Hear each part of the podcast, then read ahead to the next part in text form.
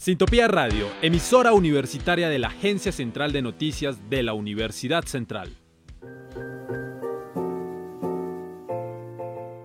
Sociedad. Cultura. La vida desde diferentes perspectivas. Efecto Cultural, un podcast de catarsis.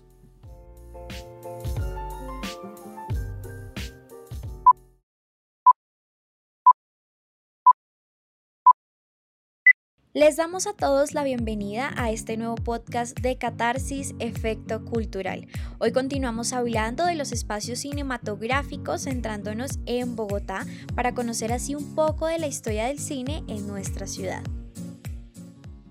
El cine en Bogotá llegó para septiembre de 1987, después de haber tenido funciones en otras ciudades del país llegando el primer proyector de cine desde Barranquilla en el Teatro Municipal de Bogotá, ubicado en la carrera octava y posteriormente demolido, fue reemplazado por el Teatro Jorge Eliezer Gaitán en 1940 sobre la carrera séptima. Fue traída la primera proyección cinematográfica que fue hecha en la capital gracias a la visión del empresario barranquillero Ernesto Vieco presentándose las primeras proyecciones hechas por los hermanos Lumière dos años antes. Luego de la Guerra de los Mil Días, el cine vuelve, retratando no solo las consecuencias de esta confrontación, sino producir las primeras filmaciones en territorio colombiano, especialmente en la sabana de Bogotá y las vivencias de los ciudadanos bogotanos encantados por las proyecciones del Teatro Municipal de 1897. Es así que un grupo de hermanos originarios de Italia llegan a la capital en 1910 en cabeza de Francesco Di Domenico, quienes dos años después inauguran el Salón Olimpia, el primer teatro hecho en Bogotá especializado en la proyección de películas. Sin embargo, los hermanos Di Domenico no producirían elementos propios del territorio, por lo cual nace la Sociedad Industrial Cinematográfica Latinoamericana, que realizarían la primera producción grabada en Bogotá titulada El drama del 15 de octubre siendo el primer documental hecho en Colombia que relata el asesinato del general Rafael Uribe Uribe en el Capitolio Nacional de Bogotá a manos de dos asesinos el 15 de octubre de 1914. A partir de ese momento comienza a producirse no solamente en la ciudad, sino en todo el territorio colombiano. Durante esa misma década, la década de los 20, nace otra empresa, considerada pionera en el desarrollo del cine nacional como fueron los hermanos Acevedo, los cuales se encontraban al igual que los hermanos Di Domenico ubicados en la capital, generando producciones de importancia nacional, siendo destacadas las grabaciones del noticiero Cineco, perteneciente a Cine Colombia, que en ese momento su sede central era en Medellín reconociéndose la primera producción del himno nacional en formato audiovisual grabado en el hipódromo de techo en 1933. Más adelante, a mediados de los años 40, en la ciudad se crean más de 30 teatros dedicados al cine, destacándose el Teatro Faenza, el Teatro Colombia, hoy Teatro Jorge Eliezer Gaitán, el Teatro San Jorge, hoy abandonado, el Teatro Cuba, que es sede de la Orquesta Filarmónica de Bogotá.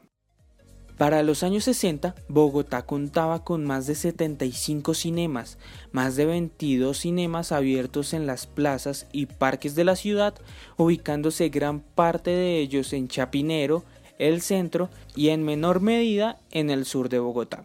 Durante el final de los años 70, la compañía Cine Colombia crea en Bogotá el innovador concepto traído desde los Estados Unidos, los cinemas múltiples o multiplex los cuales serían el inicio del final de los cinemas de barrio, creándose en 1977 los cinemas 1, 2, 3 y 4 en la carrera séptima con calle 24 en el centro de la ciudad, juntándose al entonces Teatro Calle Real perteneciente a esta empresa.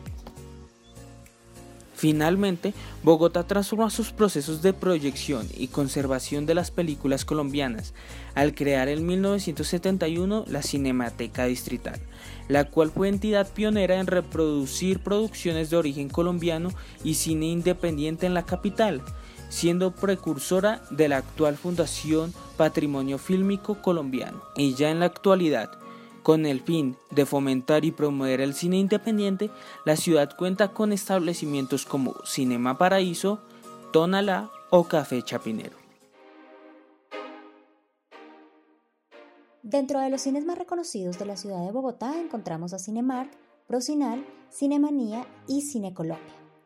Es de recordar que Bogotá, antes de la pandemia por el COVID-19, tenía la sala de cine más visitada de América Latina. La pandemia por el COVID-19 ha afectado considerablemente la industria cinematográfica, tanto así que las salas de cine y teatro en la ciudad de Bogotá han permanecido cerradas durante más de cuatro meses. Sin embargo, a través de la resolución 1408 del 14 de agosto, el Ministerio de Salud autorizó se reactive la exhibición cinematográfica y la presentación de obras de arte escénicas en salas de cine y teatros. Con esto, la industria cinematográfica en Bogotá pasará a una nueva fase de reactivación.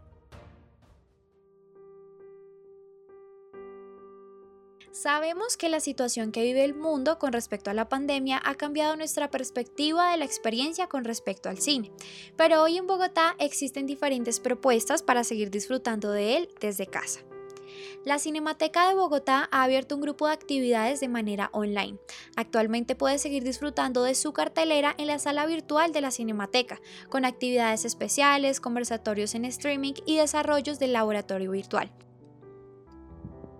También puedes encontrar el catálogo virtual de la biblioteca especializada en cine y medios audiovisuales de la Cinemateca Distrital. Para mayor información puedes ingresar a www.cinematecadebogotá.gov.co.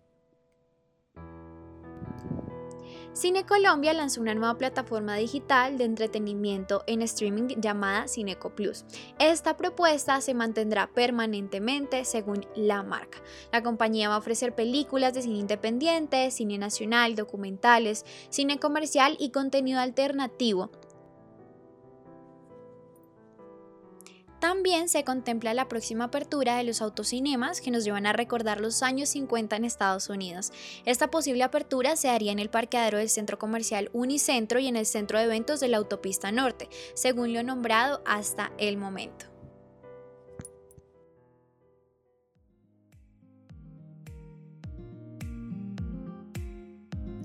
Y hasta que llegó este podcast, Espacios Cinematográficos en Bogotá. En voces de Juliana Gil, Sebastián Patiño y quien les habla Luz Diana Cárdenas. Recuerden que si quieren dejar sus comentarios, opiniones o quieren seguirnos, lo pueden hacer a través de nuestras redes sociales, en Facebook como Agencia Central de Noticias ACN o en Instagram como arroba Agencia Central de Noticias. Un placer haber estado con todos ustedes, espero nos escuchen en nuestro próximo programa. Hasta una nueva ocasión.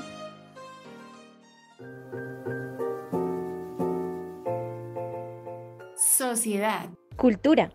La vida desde diferentes perspectivas. Efecto Cultural, un podcast de catarsis.